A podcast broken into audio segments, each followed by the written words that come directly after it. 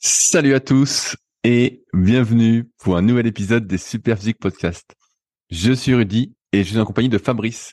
Nous sommes les fondateurs du site superphysique.org consacré à la musculation sans dopage que nous avons créé en 2009 et sur lequel vous pouvez retrouver des milliers d'articles, des vidéos et des podcasts afin de vous éviter de faire les mêmes erreurs que nous et d'éviter de perdre du temps. De manière plus personnelle, nous avons chacun nos propres sites. Pour Fabrice, c'est musculation-alter.fr sur lequel vous pouvez retrouver des articles sur l'entraînement à domicile ainsi que son livre du même nom. Pour moi-même, c'est sur rudicoya.com sur lequel je propose du coaching à distance depuis 2006, de véritables suivis, mais également des formations en fonction de votre morphoanatomie, des livres comme le guide de la prise de masse naturelle et le guide de la sèche naturelle que je vous envoie personnellement chaque semaine de manière dédicacée, ou encore la formation superphysique sur méthodesp.rudicoya.com pour les plus passionnés d'entre vous. Enfin, vous pouvez retrouver sur le site Superphysique, notre marque de compléments alimentaires destinée à améliorer votre santé et dont une bonne partie est bio, et notre application SP Training disponible sur tous les stores afin de vous permettre de savoir quoi faire à chaque séance. Enfin, vous êtes les bienvenus au Super Physique Gym et à la Villa Super Physique à proximité d'Annecy. Mais pour ce faire, il faudra me contacter avec le lien directement dans la description. Allez, c'est parti. Salut Fabrice, comment ça va aujourd'hui? Salut Rudy. Eh ben, écoute, je suis un, un tamalou. Euh, ah merde, t'es toujours, pas, t'es toujours pas à 100% non, non, je suis toujours un tamalou physiquement. Là, j'essaie de plus être un tamalou psychologiquement. Euh, des fois, j'ai eu quelques réussites où le matin, euh, tu sais, j'étais impatient de me lever et tout ça et d'aller euh, faire mes mon petit full body ballon et, et tout. Mais c'est quand même pas tous les jours parce qu'il y a souvent des douleurs qui viennent me rappeler que je suis un tamalou. Mais ouais, j'essaye de dissocier euh, l'aspect physique de l'aspect psychologique. En gros, c'est de dire euh, tu n'es pas tes douleurs. Tu vois l'idée, mais c'est pas si facile que ça. Ouais. Bah, j'ai vu que tu avais fait un topic sur le forum sur la Swiss Ball là, que tu étais euh, reparti dans tes travers en étant à fond sur la Swiss non, Ball. Non, non, non, ça va. Bah, le, la Swiss Ball, tu veux pas être à fond, mais cela dit, je, on en parlera un petit peu. On en parlera après. Euh, je pourrais donner les avantages et les inconvénients de la Swiss Ball, en tout cas par rapport à la pratique que j'ai euh, depuis, euh, je sais pas, peut-être deux mois maintenant. Ça fait pas non plus dix ans que j'en fais, mais ça donnera une idée pour pour les gens. Euh, mais sinon, là, je peux parler des actualités que j'ai vues cette semaine, si tu veux, mon cher. Allez, je, je, suis prêt. Euh, faisons euh, l'actualité, le TF1, le journal de 20 heures. Alors, euh, j'ai vu qu'il y avait un petit reportage de 15 minutes euh, qui s'appelait Musculation, la nouvelle passion des ados. Et donc, je te lis le synopsis. Donc, c'est écrit influenceur sportif, affluence dans les salles de sport, vente massive de protéines. Et tu vois, on est sur le bon secteur, Rudy, avec nos protéines végétales. La musculation en France fait fureur avec plus de 2 milliards d'euros de chiffre d'affaires générés. Alors ça, ils aiment bien euh, toujours donner des chiffres d'affaires qu'on ne sait pas de quoi, de qui ça correspond, mais ils aiment bien euh, faire ça. Et donc, ça te dit que le secteur attire toujours plus de monde depuis une dizaine d'années. Donc, c'est un peu des conversations qu'on avait déjà eues plusieurs fois en podcast. C'est qu'on a vraiment l'impression que la muscu euh, explose avec le nombre de salles qui ouvrent, les basic fit, et en même temps que YouTube et, et, les films d'action. C'est devenu une pratique courante chez les jeunes et certains en deviennent accros. Bah oui, parce que c'est toujours ça dans les reportages. Il faut faire peur, Rudy, tu vois. Ils deviennent accros.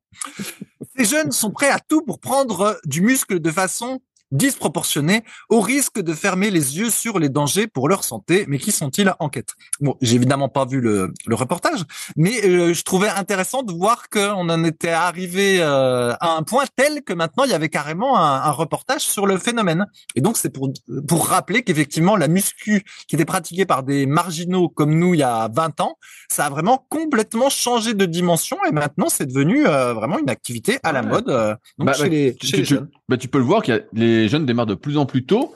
On le voit, bah moi je le vois beaucoup en force athlétique. On en parle souvent avec Clément quand on fait notre épisode. Mais en fait, tu as des gamins de 18 ans qui font de la musculation depuis 4-5 ans, qui ont déjà des super niveaux. C'est sûr qu'à l'époque, euh, moi en 2005, quand j'ai fait championnat de France de force, bah pour dire, euh, il y avait pratiquement personne. On devait être, si on était 10 juniors au total, toutes catégories confondues, eh, c'était incroyable. Je sais même pas si on était 10 quoi. Maintenant, euh, ils sont euh, 20 ou 30 par catégorie en moins de 18 ans quoi. Ah ouais. euh, Mais c'est- ouais. c'est parce qu'avant la, la musculation arrêtait la croissance aussi, Rudy, alors que plus maintenant. Là, il y a, il y, a, il y, a, il y a toujours ces, ces trucs-là. Il y a sûr. toujours. Ouais, il y a, il y, a, il y a tou- il y a toujours un peu. Non, mais c'est sûr que c'est, euh, comme je dis souvent, c'est le nouveau bistrot du coin. Tout le monde va à la salle de sport, jeune, moins jeune, euh, plus vieux, parce que euh, il y en a partout, ça, ça pullule partout, c'est devenu. Oui, accessible. non, mais là c'est pas ça. Là, tu, je, alors je te coupe Rudy parce que sinon tu vas retomber dans les travers. Ah, on bah, va vas-y. retomber dans quelque chose que tu as déjà dit 200 fois. Et là, là, on parle de, de jeunes en fait qui sont, euh, voilà, qui sont impliqués dedans, comme les gens que tu viens de citer, euh, qui sont impliqués dans le powerlifting. Voilà, donc il y a, il y a des, plus de jeunes qu'avant euh, qui s'y mettent, y compris avec une pratique, on va dire. Euh, intensive ou pour avoir euh, des objectifs. Donc c'est différent du du truc du bistrot du coin comme tu dis Ah. où effectivement euh, maintenant on voit des pubs basic fit voilà sur YouTube si tu regardes quelque chose sur YouTube des fois tu as des pubs basic fit et où tu vois euh, une femme un petit peu enveloppée une black euh, en train de faire du squat et puis qui après euh, qui encourage son copain gringalet aussi à faire du squat. Et donc on voit qu'ils ils élargissent pour montrer que euh, y a tout public chez Basic Fit et que c'est pour tout le monde euh, senior plus jeune enrobé pas enrobé femme homme euh, En- noir blanc en- caucasien en- etc en- Enrobé, ça veut, ça veut dire quoi? Est-ce que ça veut dire gros ou pas gros? C'est quoi enrobé C'est- le, le, le costaud de notre génération Ouais, euh, en- ouais, c'est vrai. en- C'est quoi quoi enrobé tu m'interroges effectivement. Qu'est-ce que je mets derrière la définition de enrobé Enrobé, je mettrais peut-être, euh, c'est peut-être en dessous de surpoids, mais je sais pas trop. Ouais, c'est obèse quoi. mais non, mais non. petite obèse, petite obèse enrobée. non, non, non, c'est pas vrai. C'est pas vrai. Allez, hop. Donc euh, deuxième sujet. Et donc ça, c'est marrant. Il y a plusieurs personnes qui m'ont envoyé un mail là-dessus. Euh, avec la, il y a eu une étude qui a montré que la taurine, donc la taurine, c'est un acide aminé non essentiel, si ma mémoire est bonne, Rudy. Oui, non essentiel, effectivement. Voilà. Et euh, d'ailleurs, il y en a dans notre super glucides, toujours si ma mémoire est bonne. Et voilà. Et on a montré que chez les souris, quand on leur donnait de la taurine, eh ben elles vivaient euh, un peu plus longtemps. Et donc euh, peut-être extrapolation, euh, voilà, chez les êtres humains qui prennent euh, beaucoup de taurine, eh ben ils vivent, vivront peut-être plus longtemps, mais il faut faire une étude pour cela. Et donc Rudy, je ne sais pas si tu veux t'y coller ou quoi, mais en tout cas, il y a peut-être quelque chose à faire avec la taurine. Ouais, non, mais c'est comme beaucoup, beaucoup de trucs. En, en fait, ce qui est chiant, c'est qu'à chaque fois, on prend des trucs qu'il y a sur les souris, sur les rats ou sur les animaux et on extrapole pour les humains, sauf que on n'est pas des souris ni des rats. Et euh, de ce que je peux remarquer, de ce que je peux voir au fur, au fur et à mesure euh, que les années passent, c'est que quand on fait sur les humains, on se rend compte que ça fonctionne pas du tout pareil et que les effets sont pas les mêmes. Après, prolonger la durée de vie, qu'est-ce que ça veut dire? Euh, Est-ce que c'est prolonger la durée de vie, euh, rajouter de la vie aux années, ou c'est juste prolonger la vie euh, pour euh, te faire chier la bite euh, le moins de capacité possible Voilà. et- C'est-à-dire quoi prolonger la vie Ça veut pas dire grand-chose. Et prolonger la vie, c'est combien de temps C'est c'est quoi Voilà, c'est Ouais, bah après c'était peut-être écrit dans le dans l'article en question. Voilà, c'était juste pour dire qu'il y avait eu ce sujet-là. Mais effectivement, comme toi, j'ai déjà vu des tas de fois. C'est pour ça qu'à la fin, je relève plus des articles qui disent on a découvert que euh, tel ou tel ingrédient avait tel ou tel bénéfice, puis au final c'était chez les souris. Et puis euh, quelques années plus tard, en fait, ça, il y a il y a pas de ouais, L'article est oublié, et puis plus personne n'en parle parce que ça n'a pas été euh, reproduit chez l'homme, et donc finalement, c'était juste un, un genre de titre putaclic, si on peut dire. Ouais, et puis il y a, y tellement de trucs qui aident entre guillemets à vivre plus longtemps. euh, Bon, à la fin, euh, tu prends tellement. À la fin, tu peux faire une liste de euh, 200 suppléments qui t'aident à. Ça. Alors bien, bien qu'on propose des compléments avec super physique, on veut quand même pas pousser à la consommation extrême. Parfois, j'ai des gens comme ça qui me contactent pour être coachés et je vois leur liste de compléments, mais je dis mais combien ils dépensent par mois? Et des fois, il y en a ils dépensent 300, 400 balles. Je dis non, mais je dis là, ça sert à rien. Je dis euh, il est mieux de vous entraîner plus ou de manger plus sainement. euh. Ouais, ouais, bah déjà, déjà même nous qui prenons des compléments alimentaires qu'on, va dire qu'on juge indispensables, mais voilà, où on estime que le bénéfice-risque est quand même assez bon. C'est vrai qu'assez rapidement, euh, ça fait beaucoup de pilules. Et même moi, ça me gêne un peu. Tu vois, tu prends ton multivitamine, donc ça te fait déjà euh, deux pilules. Tu prends tes oméga 3, donc selon la dose que tu prends, euh, tu peux avoir deux, trois euh, ou quatre pilules. Donc tu en es déjà euh, éventuellement à, à 6. Après, si tu prends un peu de super articulation euh, 40 plus, d'ailleurs, on va en parler après, ça t'en rajoute encore trois dans la journée. Donc c'est vrai qu'à la fin, c'est beaucoup de pilules et euh, on parle que des suppléments qui ont, selon nous, un bon bénéfice-risque. Mais si tu descends un petit peu, puis tu te dis, après tout, ça mange pas de pain, je continue à en prendre d'autres, euh, t'arrives vite à 20 pilules. Il y a, c'est vrai. bien, sûr, bien, bien sûr. Bah, moi, moi, moi, je suis à plus de 20 pilules par jour avec un complément super physique. Hein. Ma Je, foi. peux te, je peux te le dire. Hein. Voilà. Je sais pas si t'es un exemple ou pas, Rudy, mais c'est vrai que Quoi? sur ce truc-là, si on, si on se dit euh, on prend tant que ça mange pas de pain, bon ça coûte un peu d'argent, mais tant que ça mange pas de pain, on prend. C'est vrai que tu n'en finis pas. Alors, autre euh, autre petite phrase que toi tu avais vue aussi, Rudy, c'était euh, la phrase 813 millions de personnes souffrent d'obésité dans le monde. Et on est combien de personnes d'ailleurs, Rudy? Parce que ça Bah, a changé depuis on- qu'on est. On est 6 ou 7 milliards, non? Ah, On est- on est- tu vois qu'on est pas vérifié, mais oui, je crois qu'on est plutôt à 8. Euh, Je crois que 6, c'était quand on a fait nos études, voire c'était peut-être 5 même quand ma femme a fait ses études. Mais là, je crois que c'est 8. Mais comme ça change régulièrement, et peut-être que je me gourre.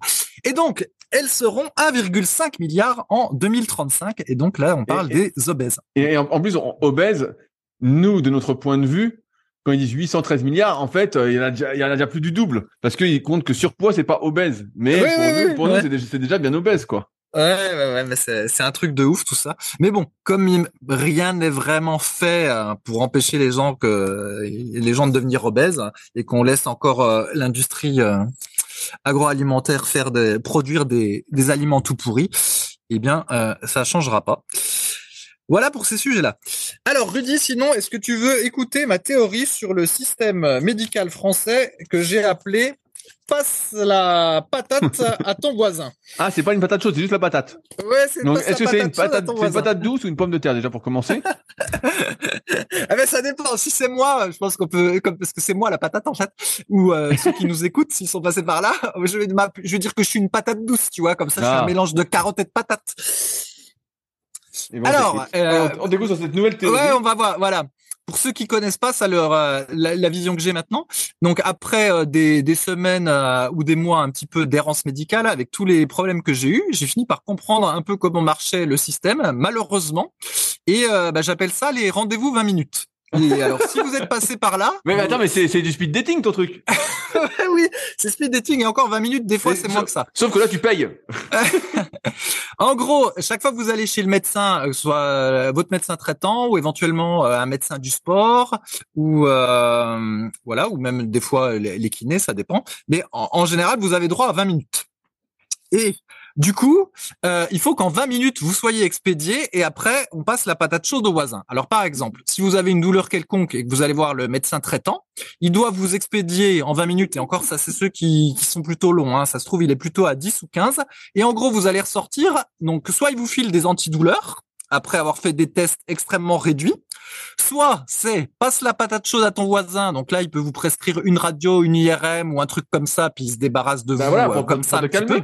Voilà, il est un petit peu tranquille. Sinon, il peut y avoir un passe la patate à ton voisin, le kiné, qui est assez commode. Du coup, il te file des antidouleurs, puis il dit allez, je vous prescris du kiné. Hop, il passe la patate à la voisin.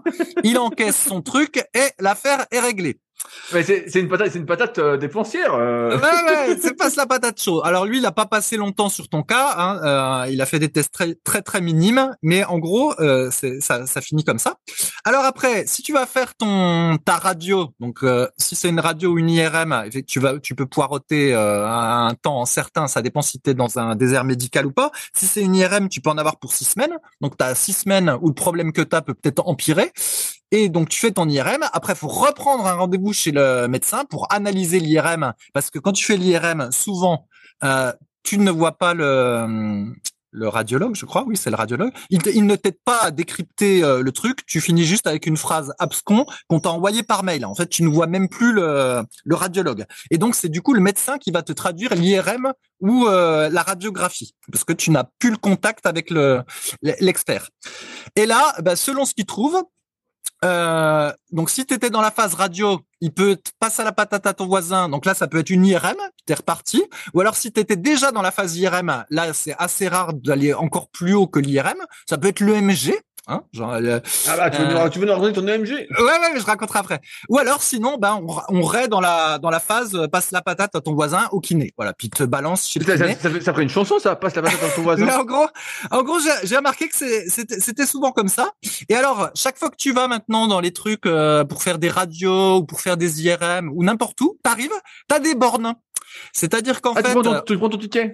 Ouais, ouais, non, non, même pas. Non, non, ça, le ticket, c'était avant. Ça, c'était quand t'allais euh, un peu comme chez le boucher, tu tirais ton petit ticket, puis t'étais le numéro euh, 303 euh, colonne B, et puis t'allais au guichet euh, B euh, quand c'était ton numéro. Ça, c'était avant, mon petit. C'est plus comme ça. Ou des fois, c'est comme ça. Mais il y a une phase préalable qui est la phase de l'écran. Donc, euh, tu as une borne et là, tu as des petites cases où on te dit « J'ai déjà rendez-vous, je veux Ah prendre oui, rendez-vous. » Je suis nouveau patient. Voilà, je suis nouveau patient, etc.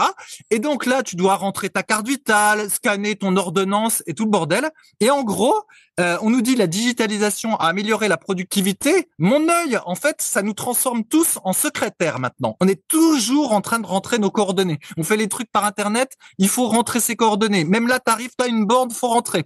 Donc tu vas ton IRM, tu rentres, tu fais ton, tu vas toujours rentrer. Les personnes âgées y arrivent pas, elles galèrent. Il y en a plein qui comprennent pas. Donc tu les aides. Ou éventuellement, s'il y a une secrétaire qui est disponible, elle vient aider. Tu sais, c'est un peu comme les les magasins euh, où tu où il y a plus de caissière et puis du coup tu te démerdes tout seul, mais de temps en temps il y en a un qui peut t'aider si tu n'y arrives pas. Et donc évidemment, t'imagines bien que pour faire des IRM ou des radios ou des trucs comme ça, il y a beaucoup de personnes âgées et elles comprennent rien à ce truc-là, c'est le bordel à chaque fois. Tout le monde est énervé et déjà ça commence déjà bien le truc mais tu as des bornes partout. Et alors, plus drôle, c'est que des fois, tu as déjà tout rentré les infos en plus en prenant ton rendez-vous par Internet, mais tu recommences encore devant la borne et il n'est pas exclu qu'à la fin, au moment de payer, on te redemande encore les infos que tu avais saisies parce qu'au final, c'était pas bien connecté avec le système. Mais bon, tu as des bornes partout maintenant. Ça, c'est le truc aussi qui est énervant. et alors, euh, une fois que tu as fait, tout tes passes à ton voisin. Ah. le même truc aussi avec le médecin du sport. Mais le médecin du sport, normalement, te consacre un petit peu plus de temps que le médecin bah, Forcément, c'est beaucoup plus cher. Et donc normalement lui il va pas faire un passe au voisin trop vite. Et là je concède que mon médecin du sport plusieurs fois euh, il m'a pris pendant 45 minutes au lieu de 20 minutes. Donc là c'est pas un vrai passe à ton voisin. Là là je reconnais. Mais cet après-midi donc j'ai eu un rendez-vous euh, électromyogramme. Donc c'est un peu comme l'IRM hein, faut galérer euh, pour l'avoir. Vous faites la technique Doctolib que j'ai déjà indiqué hein, faut prendre quatre rendez-vous en même temps dire que vous êtes prêt à sauter sur la moindre annulation et qu'un peu de chance vous arrivez à avoir des délais qui vous êtes prêt à payer beaucoup plus non non non ça change rien de payer plus ah merde y a pas et avec un peu de chance votre problème a pas trop empiré au moment où vous avez le truc de l'EMG et donc là j'ai fait mon rendez-vous EMG donc effectivement c'était un rendez-vous 20 minutes hein. Et là, c'était même moins que moins 20 minutes parce que le type était en retard. Il m'a fait une EMG de la jambe droite pour tous les problèmes que j'ai euh, à la jambe droite. Et à la fin, il me, dit qu'en fait, il y a un problème au niveau du nerf, euh, machin chose et que euh, de toute façon, tout sera envoyé à mon médecin. Hop, puis ça s'arrête là. Et là, donc j'essaie d'avoir des infos quand même. Puis je dis, ben oui, mais euh, le problème que j'ai au nerf, c'est quoi? Est-ce que ça explique la douleur derrière le genou, tout ça? Il me dit, ah non, a priori la douleur derrière le genou, ça s'explique pas comme ça. Ok. Et il me dit, mais par contre, si j'étais vous, je, je vois que vous êtes sportif. Donc j'étais allé en débardeur. Je vois que vous êtes sportif. J'ai quelques petits restes avec mon entraînement euh, ballon suisse. Et, et, euh, il me dit, euh, je serais vous, je prendrais du repos. je dis, bah comment ça, du repos? Tout le monde a dit que après euh, une hernie discale et tout ça, au contraire, fallait mobiliser la colonne vertébrale dans tous les sens une fois que le délai de convalescence est passé pour euh, regagner de la mobilité et éviter qu'on se raidisse. Il dit euh, oui, mais je sais, les neurologues ne sont pas écoutés, mais moi, à votre place, je me mettrais au repos et surtout, j'arrêterais de tous les exercices pour la colonne vertébrale. Mais, mais quel, physique avait ce type? Là, il était bien sous tout rapport, tu vois, le, genre le docteur un petit peu euh, âgé, mince, euh, avec une. Là, quand tu es sur des, des trucs type neurologue, spécialiste du dos et tout ça, en général, tu as des beaux bureaux, euh, les gens sont plutôt bien habillés, éventuellement sous la blouse, et euh, tu es dans des beaux cabinets. Hein, c'est pas comme chez les médecins traitants. et... D'ailleurs, et, et, je finirai après. Et donc voilà. Et donc le type, il me dit, moi je serais vous, je prendrais du repos et j'arrêterais de mobiliser mon dos. Et là, bah, t'essayes de poser une question pour dire, mais repos, ça veut dire quoi euh, Et pendant combien de temps Comment je sais que euh, il faut que je reprenne Est-ce qu'il faut refaire une EMG, tout ça? Et évidemment, le type, il te fait des réponses vagues et il dit, je, et il passe la patate chaude au voisin. Il dit, ne vous inquiétez pas, de toute façon, je transmets tout à votre médecin du sport. C'est le docteur Trucmuche, c'est ça? Donc là, tu dis oui. Il dit voilà, vous inquiétez pas, ce sera transmis. Allez, au revoir. Vous, monsieur. Vous, inquiétez, pas. Ouais, c'est ça. Donc le type, il t'a juste détruit ton schéma mental. Ça fait quatre mois qu'on te dit qu'il faut mobiliser le dos dans tous les sens. Et il faut reconnaître que c'est depuis que je me suis mis à mobiliser le dos dans tous les sens que j'ai des trucs qui sont apparus à la jambe droite. Coïncidence ou pas, on n'en sait rien au final, vu que tout le monde a des. Chaque fois que je vais voir quelqu'un, j'ai toujours un, une, une différence dans des différences dans ce qu'il faut faire. Et donc passe à ta voisin, passe à ton voisin, il passe au médecin du sport. Ensuite, par contre, toi, tu passes à la caisse, comme d'habitude. Et donc là, il y en a pour 183 euros le MG. Alors remboursé plus ou moins par la Sécu, la mutuelle, ça peu importe, c'est un, détail par rapport à l'histoire qui nous concerne. Mais là, tu comprends que le type, 183 euros 20 minutes, voilà, il fait trois rendez-vous par heure, peut-être ça 8 heures par jour. Et en gros, lui, il est là pour produire des électromyogrammes. 540 euros de l'heure. Voilà, en gros, lui, c'est ça, c'est ça sa fonction. Il est pas là pour te guérir, il s'en fout, il est pas là pour t'écouter, il a pas le temps. Euh, donc en gros, il te fait son électro et il passe la patate à la voisin. Et lui, bah, il se fait son chiffre la journée. Et quand tu discutes avec le médecin traitant, quand tu le connais un peu, tu t'aperçois que c'est pareil. En fait, là, il y a un nouveau médecin traitant qui s'est installé vers chez moi. On discutait un peu, puis je dis alors, ça va, vous avez des rendez-vous, tout ça? Il dit oui, mais bon, euh, là pour le moment, j'ai pas toute ma patientèle. Euh, ce sera mieux quand il y aura des chroniques. Et, là, tu tombes des tu dis comment ça, que ce sera mieux quand il y aura des chroniques? Ben oui, tu vois. Donc là, tu comprends que c'est les diabétiques et tout qui ont besoin de renouveler les ordonnances tous les mois. Ça, c'est bien, tu vois. Ça fait un petit récurrent euh, pour pour avoir des créneaux la journée. Puis après, les, les gens malades, de manière ponctuelle, ils vont compléter les créneaux manquants. Mais le médecin aussi, forcément, à 25 balles de la consultation, plus éventuellement 10 balles de ce que j'ai compris en bonus selon les cas, euh, bah, lui aussi son but en fait c'est de remplir ses heures et de faire le plus d'heures dans la journée. Donc il n'a pas euh, tant de temps que ça à te consacrer. Donc c'est pour ça que tout est minimum. Et en fait je me suis aperçu que dans ce système c'est toujours passe à ton voisin. Personne ne traite ton problème de manière systémique parce que t'as pas le temps en fait. C'est impossible de, de, faire des tests et à chaque fois tu passes d'examen en examen où les gens te consacrent 20 minutes tout au plus quand tu les vois. Parce que comme j'ai dit, si c'est des IRM ou des radios, maintenant tu vois même plus le type qui tape le compte rendu, tu peux même pas discuter avec. Donc du coup, dans ce système-là, déjà tout repose sur ton médecin traitant ou ton médecin du sport, parce que c'est ce qu'on avait dit euh, dans le précédent podcast, c'est lui le hub, et puis c'est lui qui doit analyser les résultats. Donc s'il est nul et qu'il sait pas analyser ton résultat d'IRM ou ton résultat de MG ou tout ça, déjà t'es mort, t'es cuit en fait, t'es es foutu. Ah mais bien, bien sûr, en fait c'est une déshumanisation du truc pour que les mecs prennent pas temps. Moi, je te dis, j'ai, donc euh, pour l'histoire, moi j'ai sorti plusieurs fois avec des kinés. Et en fait, euh, tu as des gros cabinets de kinés, ils ne comptent justement que sur les chroniques. Les personnes qui viennent, ils veulent pas spécialement les guérir, ils veulent les guérir, mais pas spécialement parce que c'est eux qui apportent du chiffre.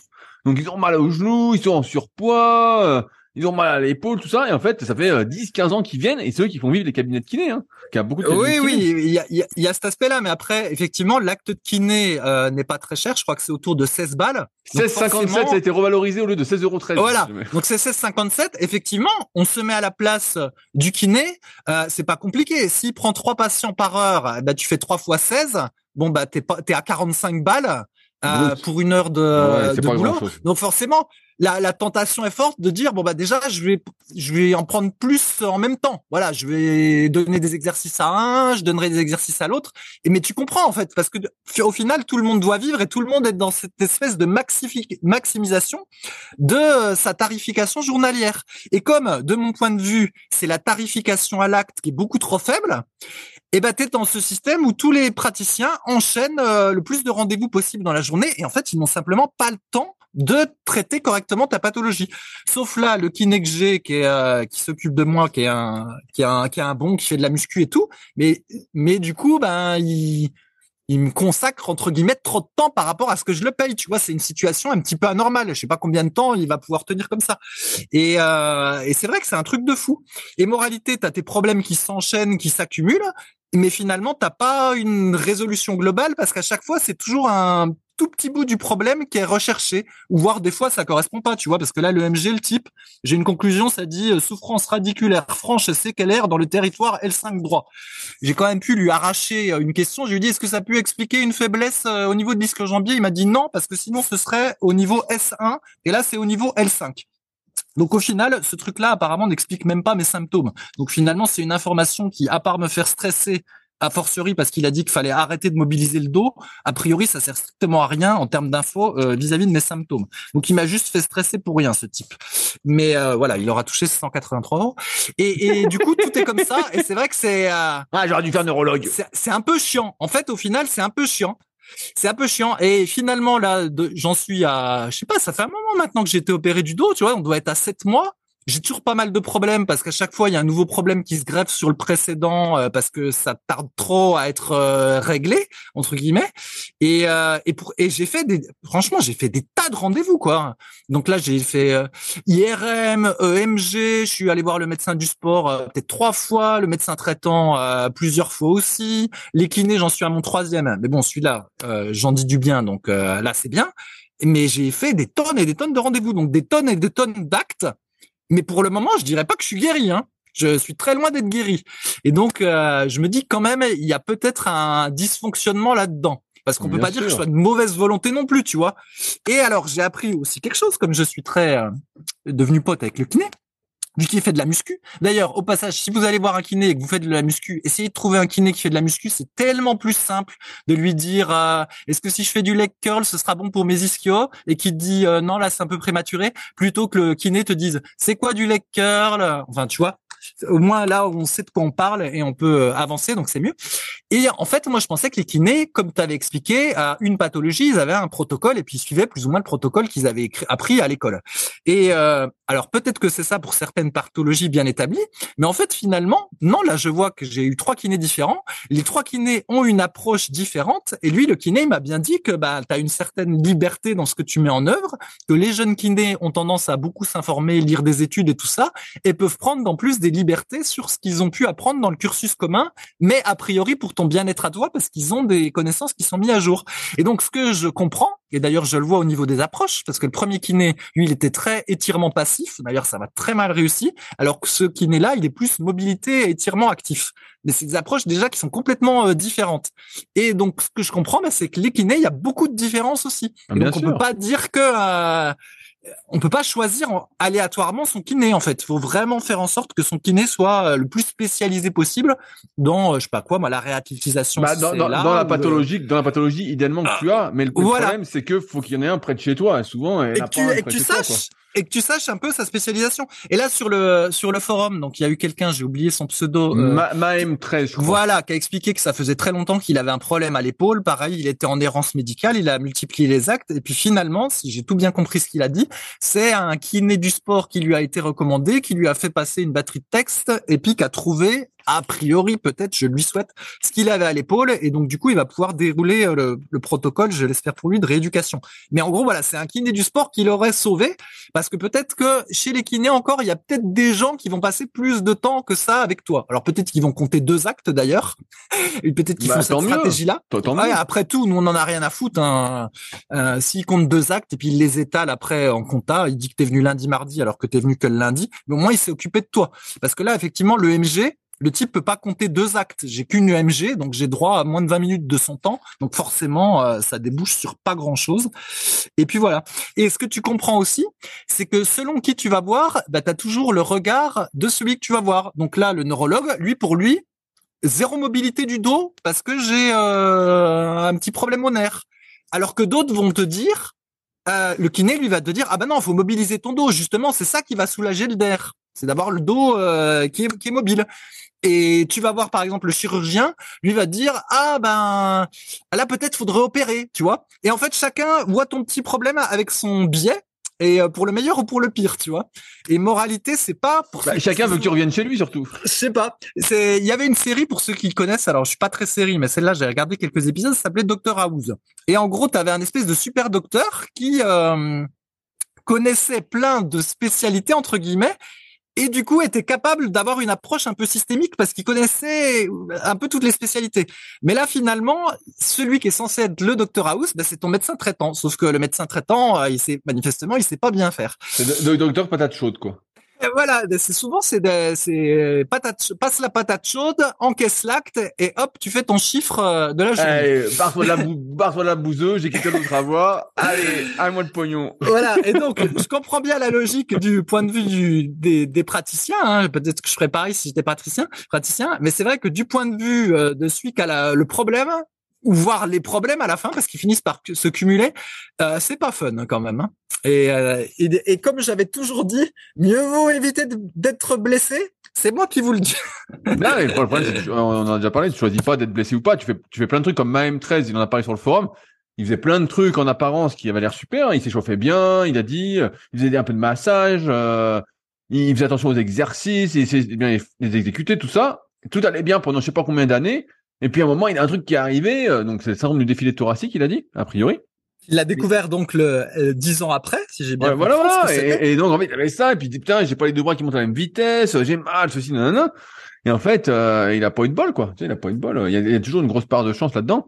Mais comme tu as dit sur l'errance médicale, c'est très compliqué. C'est c'est comme le coaching. Moi, je, vois toujours ça comme ça. C'est pour ça que tout ce que tu dis, ça ça m'étonne pas. Ça c'est pas nouveau pour moi c'est que euh, un bon coach en muscu qui connaît les mouvements, qui a fait l'anatomie, qui est vraiment dedans, bah, ça se compte, euh, j'exagère un peu, mais sur les doigts des deux mains, quoi. Voilà. Euh, sinon, la plupart, en fait, euh, ils, savent pas, en fait, ils savent pas. Ouais, non, mais là, c'est même pas la même problématique là que je te dis, parce que toi, imaginons que t'es coach puis qu'il y a un type qui vient, qui a plein de problèmes. Éventuellement, tu peux ajuster ton tarif pour passer plus de temps avec lui. Ouais, bon. Ah non, tu, tu peux, tu peux, c'est limité, tu peux pas. Ouais, euh, bon, imagine, tu, il y a quand même, normalement, tu dois pouvoir éventuellement ajuster ton temps ou ajuster le tarif, admettons. Mais comme là, tout est euh, classe, tout est un peu factualisé avec la sécurité sociale, même s'il y a un peu du dépassement, et que tu as cette tarification à l'acte, en fait, le temps que les praticiens peuvent te consacrer, il est limité. Donc, tu vois, le, c'est même pas nécessairement un problème de compétence, c'est que de toute façon, le temps est limité. Alors que toi, dans ton coaching, Peut-être qu'effectivement, il y en a qui sont pas bons, mais s'il y en a un qui est bon, a priori, il va peut-être passer plus de temps sur celui qui a plus de problèmes. Au moins, il y a cette possibilité. Alors que là, dans le système que je décris, ce n'est pas le cas. En fait, c'est tout. Ouais, ouais, c'est pas, c'est pas dit. Euh... C'est pas dit. C'est pas dit en parce que le tarif est pas extensible non plus euh, à, l'infini. Tu vois, moi, je me vois pas prendre 150 euh, ou 200 euros le mois comme certains font, et des fois, ça peut être justifié. Hein. Mais euh, moi, je ne vois pas faire ça pour passer plus de temps avec la personne, tu vois, parce qu'il a plus de problèmes, plus de ceci, plus de cela. Moi, c'est, mm. c'est pas ma vision du truc, donc, euh... donc ouais, je suis pas, pas convaincu. Mais ouais, de toute façon, c'est toujours pareil. Hein, des, des, bons, il y en a que très peu, et donc. Euh... Ok, alors après, trouver un pour rester avec. euh, pour revenir sur un sujet plus muscu, ah. cette fois-ci, je voulais faire euh, une apologie euh, de la musculation et en tout cas des séances bien construites, puisque là, euh, j'ai pas mal de problèmes aux jambes et je me suis aperçu quand même qu'il y avait des problèmes qui étaient hyper spécifiques. Alors déjà, je vais rappeler une bonne séance cuisse, voilà, un truc classique qu'on fait en muscu pour les cuisses, mettons pour un pratiquant de niveau intermédiaire. Bon, on pourrait faire trois exos de quadriceps, on va dire, et puis deux exos d'ischio. Donc typiquement, ça pourrait être peut-être pas nécessairement dans cet ordre, euh, un mouvement du leg extension, voilà, un mouvement d'extension de jambe où la contraction est maximum quand les jambes sont tendues, un mouvement de presse à cuisse, euh, et puis éventuellement, alors là le troisième, ça dépendrait euh, des affinités. mettons, ça pourrait être peut-être des ou je sais pas moi, ou du hack squat peut-être. Bon voilà, pour le troisième mouvement, il y a peut-être un petit peu débat, mais en gros voilà, on pourrait imaginer qu'il y ait au moins du leg extension de la presse, éventuellement un troisième. Et pour l'arrière de la cuisse, assez logiquement, on aurait euh, des extensions au banc lombaire ou du soulevé de terre jambes tendues pour les plus kamikazes, c'est-à-dire un mouvement qui va normalement travailler un peu plus la partie haute de l'ischio-jambier, en tout cas qui va travailler l'ischio-jambier avec une extension de la hanche, et puis on aurait du leg curl euh, avec un mouvement qui va travailler plus la partie basse de l'ischio-jambier, si on veut dire, où on a une flexion de la jambe. Et donc là, vous avez une séance Ouais, une séance à peu près typique pour pour les pour les cuisses. Puis il faut rajouter les mollets. Et en fait, les culturistes, ils font ce type de séance pour ne négliger euh, aucun muscle et pour avoir l'hypertrophie la plus grosse possible. Euh, voilà, pour par exemple bien solliciter le vaste interne du quadriceps, le droit antérieur du quadriceps et tout ça. C'est pour ça qu'il y a une large panoplie d'exercices. Mais ils le font dans un but d'hypertrophie. Mais en même temps, c'est pas mal cette stratégie parce que du coup le muscle a, été sollicité sur sous tous les angles. Parce que si jamais on n'a pas cette approche là et puis par exemple qu'on ne enlève le leg extension puis qu'on fait que de la presse à cuisse par exemple et du soulevé de terre euh, jambes tendues, on pourrait imaginer, on peut développer un certain volume musculaire, mais par contre on aura les, les muscles qui vont être faibles sur certains angles ou certains muscles du quadriceps qui vont pas se développer aussi bien ou certains muscles disque jambier qui vont pas se développer aussi bien. Et à la longue, en fait, les déficits dans certaines portions du muscle quadriceps ou du muscle ischio, eh ben ça peut entraîner euh, des problèmes et des et des pathologies. Et en l'occurrence, là, c'est un peu ce que j'ai. Moi, j'ai eu des problèmes au, devant du genou parce que j'avais un vaste interne qui était euh, trop faiblard. Et puis là, au niveau de l'ischio-jambier, bah, j'ai développé encore un autre truc. La partie euh, haute, ça allait, mais c'est la partie basse qui n'allait pas. Ouais, bref, des trucs assez spécifiques. Et c'est là que je me suis dit, quand même, la muscu euh, façon Arnold, en exagérant, quand on fait plein d'exercices, c'est pas mal parce que ça t'évite d'avoir des points faibles. En fait, ça, il y a un rôle un peu prophylactique si tu charges pas comme une brute, parce que sinon, bah, effectivement, tu retombes dans les inconvénients de la muscu où euh, bah, tu as surchargé tes articulations, ton squelette et tout ça. Mais au niveau de faire plein d'exercices variés pour toucher tous les muscles et, tous les voilà et, plein d'angles à la base dans un objectif d'hypertrophie, bah, au final, ça a aussi un objectif préventif euh, des blessures quand c'est bien fait. Qu'en dis-tu, Rudy? Ouais, non, non, mais c'est vrai. En fait, on s'en rend pas compte parce que pendant longtemps, on a pensé que le muscle se contractait, c'était la loi du tout ou rien. Contracter un muscle, c'était soit on contractait toutes ses fibres euh, à la force maximale, soit on les contractait pas. Et on s'est aperçu de plus en plus que la contraction musculaire se réalisait plutôt par compartiment. Donc, euh, tu l'as dit, euh, quand tu fais des souhaits de terre jambes tendues, par exemple, tu fais une extension de hanche, un mouvement d'extension de hanche, tu vas surtout travailler le haut des ischios, même si d'apparence anatomiquement ça n'existe pas. D'un point de vue nerveux, le recrutement musculaire c'est quelque chose de nerveux. Et bah, tu vas solliciter classiquement plus le haut des ischios. Et quand tu fais par exemple du curl allongé, plus le bas des ischios. Même si, effectivement, d'un point de vue anatomique, bah, les ischios, c'est euh, quatre faisceaux. C'est pour ça que j'invite à chaque fois tout le monde à lire la rubrique anatomie du site Superphysique. Bref. Et donc, on s'aperçoit que euh, les programmes d'entraînement minimalistes ne renforcent pas le muscle d'un point de vue force et d'un point de vue volume musculaire, pour ce qui nous intéresse aussi, euh, si tu fais pas plein d'exercices. Si tu fais juste un programme minimaliste, imaginons que tu fais que du squat, alors il y a des personnes, encore une fois, qui vont avoir du bol, qui vont tout développer, qui vont prendre de la force sur tous les angles, mais on se rend compte que la force est hyper spécifique. Et Fabrice en parlera peut-être un peu après, euh, puisqu'il aborde ce sujet. Mais en fait, si on s'entraîne jamais, on fait de la presse à cuisse ou du squat, on s'entraîne à jamais tendre les jambes, à jamais contracter le quadriceps, jambes tendues, mais après on peut avoir des difficultés justement à euh, tendre la jambe, tendre le genou en tout cas, et tendre, le genou, voilà, on va dire ça comme ça, parce qu'on n'a jamais travaillé cette fonction-là, entre guillemets, ce moment de force du quadriceps, et donc on peut développer des problèmes. Pareil pour plein de muscles comme ça, c'est pour ça que on, on, on, avait souvent parlé euh, des programmes d'Arnold avec des écartés couchés, du pullover, DOP nuque, plein du tirage, plein d'exercices que peut-être on recommanderait de faire euh, ou de ne pas faire euh, en fonction des problèmes de mobilité et même de ce que ça peut faire advenir à terme. Mais finalement, c'était plein d'exercices qui entretenaient la souplesse d'Arnold et de ses compagnons et qui aidaient en un sens à prévenir moult blessures parce que euh, à prévenir, à réduire le risque de blessure parce qu'en fait, euh, ouais, tu te renforçais dans plein d'angles différents et l'erreur qu'on peut faire quand on fait de la muscu, c'est de se contenter de très peu d'exercices euh, pour se renforcer globalement. Et c'est comme ça qu'on développe, on peut développer en tout cas des pathologies, parce qu'en fait, euh, c'est comme l'épaule en ce moment, je me forme beaucoup sur l'épaule. Si on fait que du L-fly, par exemple, coude au corps, euh, voilà le classique, et qu'on fait pas des L-fly aussi avec le coude levé, ce qu'on appelle position R2, et qu'on fait pas non plus des L-fly en position R3, pour ceux qui sont kinés, ils comprendront. Voilà, dans différentes positions. Mais en fait, on renforce son infra-épineux, ses muscles rotateurs externes de l'épaule, donc aussi le petit rond, parfois on met aussi le supra-épineux, que dans une position. Et donc, si on se retrouve à faire une autre position, qu'on n'a pas renforcé le muscle, bah forcément, il peut subir et on peut développer des pathologies au niveau de l'épaule. C'est pour ça que, en fait, euh, et on, en parlait aussi euh, à l'époque. Je me souviens quand on parlait de, ah, j'ai plus son pseudo. Euh, nous, on l'appelait Haricot. Un, un, mec était dans la team Superphysique Romain. Il s'appelait Romain qui est plus dans la team parce que euh, maintenant il a un, boulot à haute responsabilité, il voulait plus être affiché sur le net. Bref. Et euh, on se disait, putain, il a un super physique ce type. Et euh, je me souviens qu'à l'époque, il m'a dit, bah, bah il doit faire plein d'exos, ce type-là, c'est sûr et tout. Il doit en faire une tonne et tout parce qu'il avait vraiment un physique un peu complet. Mais c'est vrai qu'il faisait plein, plein, plein d'exercices. Hein. Il faisait trois, quatre exercices pour les pecs, il faisait quatre, cinq exercices pour le dos. Voilà, il faisait les trucs classiques qu'on va recommander sur Super Physique depuis bah, presque 15 ans. Parce que c'est que comme ça, en général, qu'on arrive d'une part à bien se développer et à se renforcer de manière la plus complète possible. Après, ce qui est compliqué, moi je trouve, c'est que euh, quand tu comprends tout ça, tu as envie toujours d'en rajouter, de rajouter des exercices, de rajouter des exercices, de rajouter des exercices.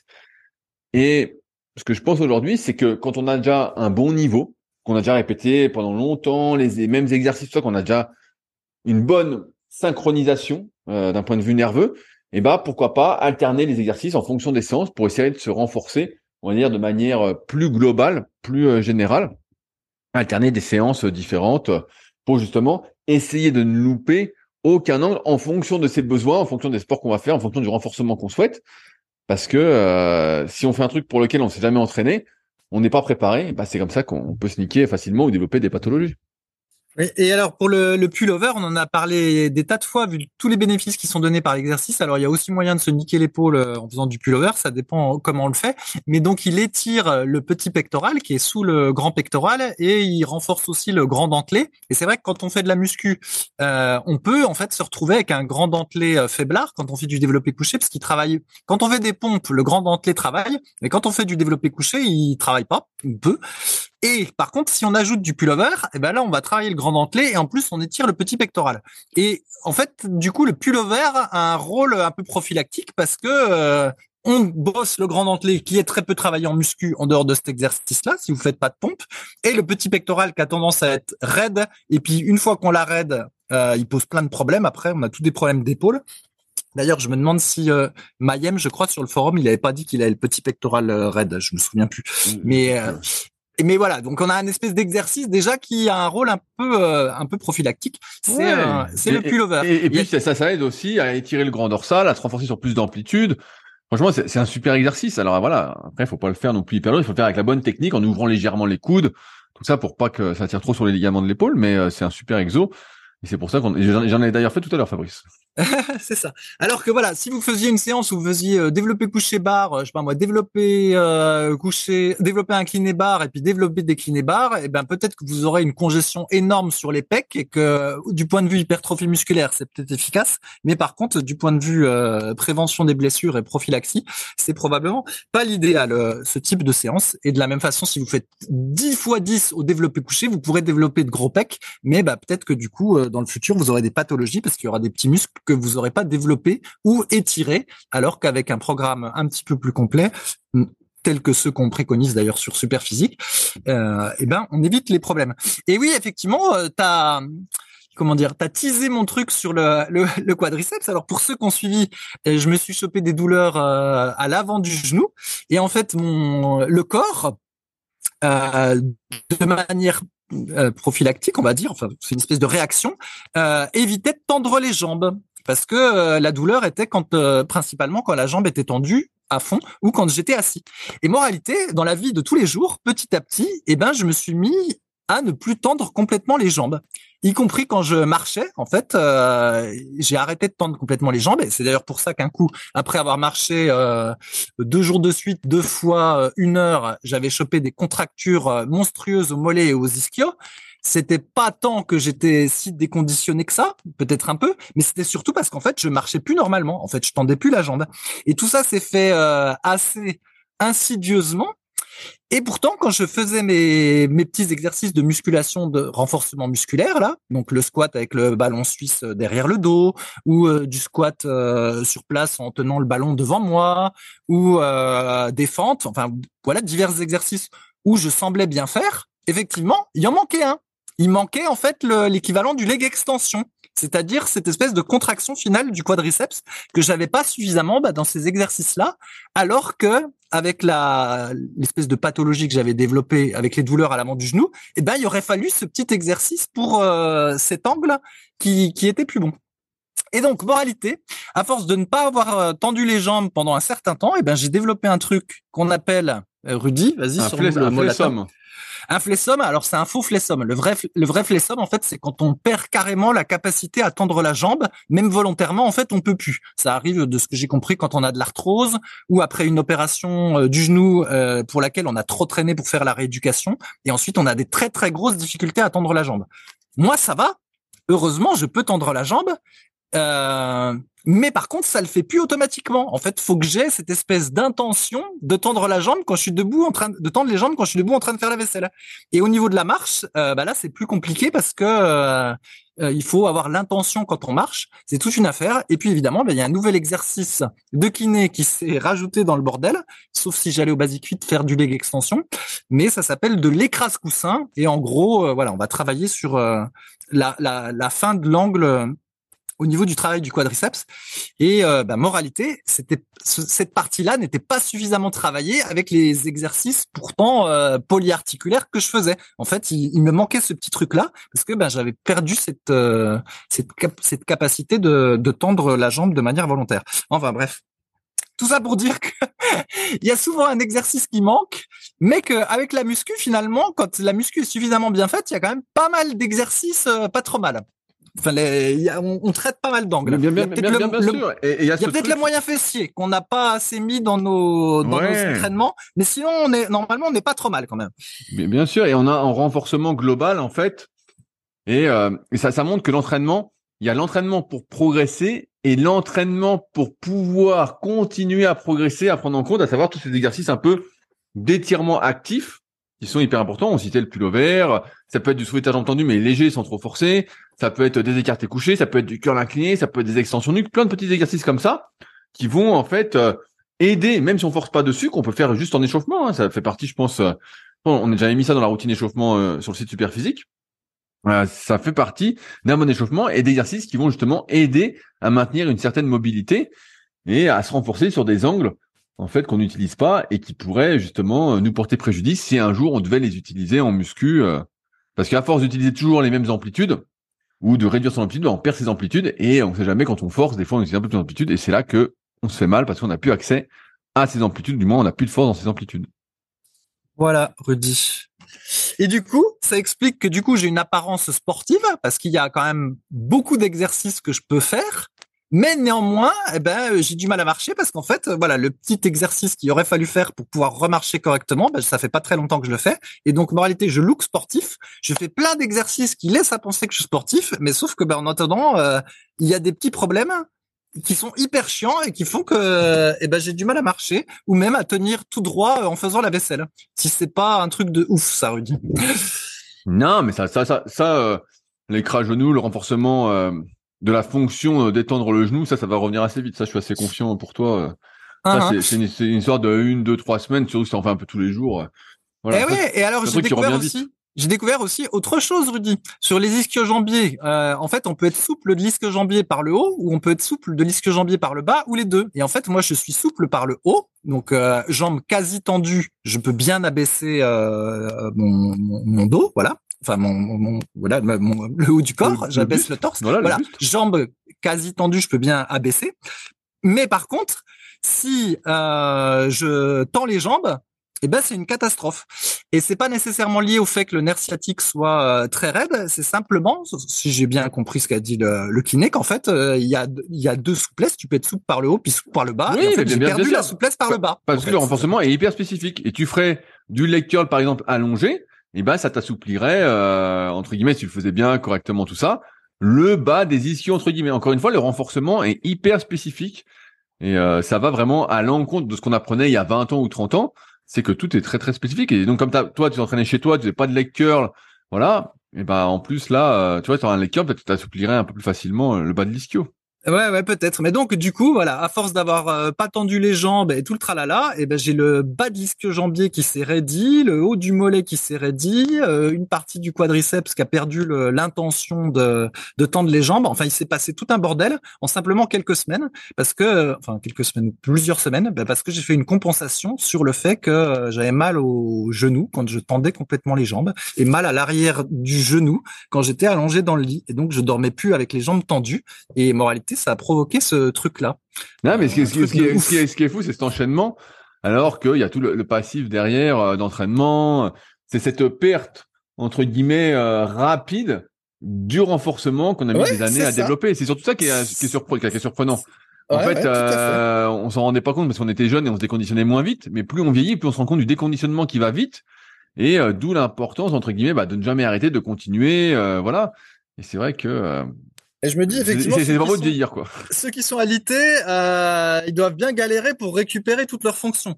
Après, ce qui se passe, c'est que nous, en tant que euh, sportifs, on a beaucoup de ce qu'on appelle des marqueurs de référence. Et effectivement, quand on est, quand on a un problème, on a envie de refaire un peu tout ce qu'on faisait avant. C'est ce qu'on appelle nos marqueurs. Alors qu'effectivement, il y a des gens qui n'ont pas de marqueurs, comme l'a dit Rudy par exemple avec sa, sa pauvre maman qui peut pas lever le bras, qui s'en foutent et puis qui au final, euh, si il faisait des tests, on s'apercevrait qu'elle a des tonnes de problèmes à l'épaule, mais comme au final elle s'en fout, bah, c'est pas très gênant. Voilà.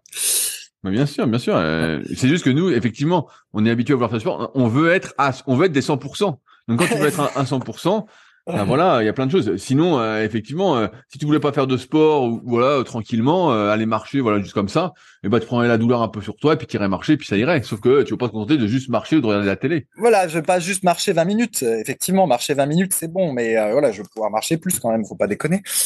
Et ouais. Anyway, donc euh, voilà. Alors je sais pas s'il faut écouter le l'électro le, type qui est le neurologue et bah que j'arrête de mobiliser le dos. Ça ça, ça c'est connerie ça. ouais ouais mais tu vois c'est quand même les boules. Tu prends un rendez-vous comme ça, t'as mis quatre semaines pour l'avoir, tu vas voir un type qui est spécialiste, et puis le type il te dit ah mais mon beau monsieur faut vous reposer là, et du coup bah tu sais plus. Et donc Là, je me dis, bah, qu'est-ce qu'il faut que je fasse? Est-ce qu'il faut que je prenne un rendez-vous chez le spécialiste du dos qui m'a opéré? Pour euh, lui euh, donner la réponse du neurologue, lui demander son avis, etc. Mais en fait, t'en finis plus. En fait, c'est sans fin. Et lui, il m'expédiera pareil, patate chaude en 20 minutes. Il me renverra vers le kiné. Et puis, euh, et puis voilà. Puis la boucle. Non, non. Ce qu'il faut, ce qu'il faut, c'est toujours être actif. Moi, je, je pense vraiment que l'inactivité, c'est ce qu'il y a de pire. Il faut être actif. Il faut tester des choses. Parfois, tu vas faire un truc, ça va relancer la douleur, mais au moins tu diras bah tiens voilà ça ça a relancé, donc ça il faut pas que je fasse. Ça ça fait du bien. Moi je sens des fois tu fais un truc, tu dis ah ça fait du bien, tu fais un autre truc, tu dis ah ça ça fait pas du bien. Ça ça fait pas du bien, donc ça non. Et puis progressivement euh, voilà ça va revenir, mais euh, ça c'est un travail de longue haleine. C'est c'est comme tout, euh, tu apprends à te connaître tout en sachant qu'en plus tu changes, tu évolues, tu désévolues, tu vieillis quoi. Et donc les règles changent aussi. Donc non non faut bouger, surtout ne pas s'arrêter. s'arrêter, ne rien faire, c'est le pire. Là tu perds encore plus vite. Hein. Là tu perds c'est c'est quand même ce qui ce que j'ai pensé parce que vu la vitesse à laquelle j'ai perdu euh, l'activation de l'ischio-jambier, je me suis dit ah non, je vais pas me reposer. Là non ça c'est pas mais effectivement, je vais peut-être euh, faire un peu moins de mobilité du dos, on va voir ça avec le kiné, mais euh, en effet bah là, là, ton, dos ça va non? Ben ça dépend, c'est toujours pareil. En fait, là, j'ai récupéré euh, pas mal de mobilité lombaire et euh, d'extension. Donc, pour te dire, là, il me fait faire un petit exercice où, en gros, je me mets sur une marche d'escalier. J'ai un tout petit poids de euh, 1 kg dans mes mains. Et en gros, bah, je descends, je pose mon poids sur le sol et puis je le récupère. Et donc, l'idée, bah, c'est de travailler euh, l'enroulement du dos et en même temps si on peut dire, un petit peu la force du dos avec mon petit poids de 1 kg. En fait, le poids kilo, le poids de 1 kg euh, fait un espèce d'étirement excentrique, tu vois, c'est il m'aide à tirer un petit peu sur le dos euh, gentiment et donc je peux faire du soulevé de terre, jambes quasi tendues sur une marche d'escalier avec un petit poids de 1 kg. Donc tu vois, j'ai quand même une certaine mobilité. Mais elle est pas c'est pas complet quoi, c'est pas c'est pas parfait, il manque un, il manque un petit bout. Et puis sur l'extension, ah, donc l'extension, c'est quand on est debout puis quand on se penche en arrière.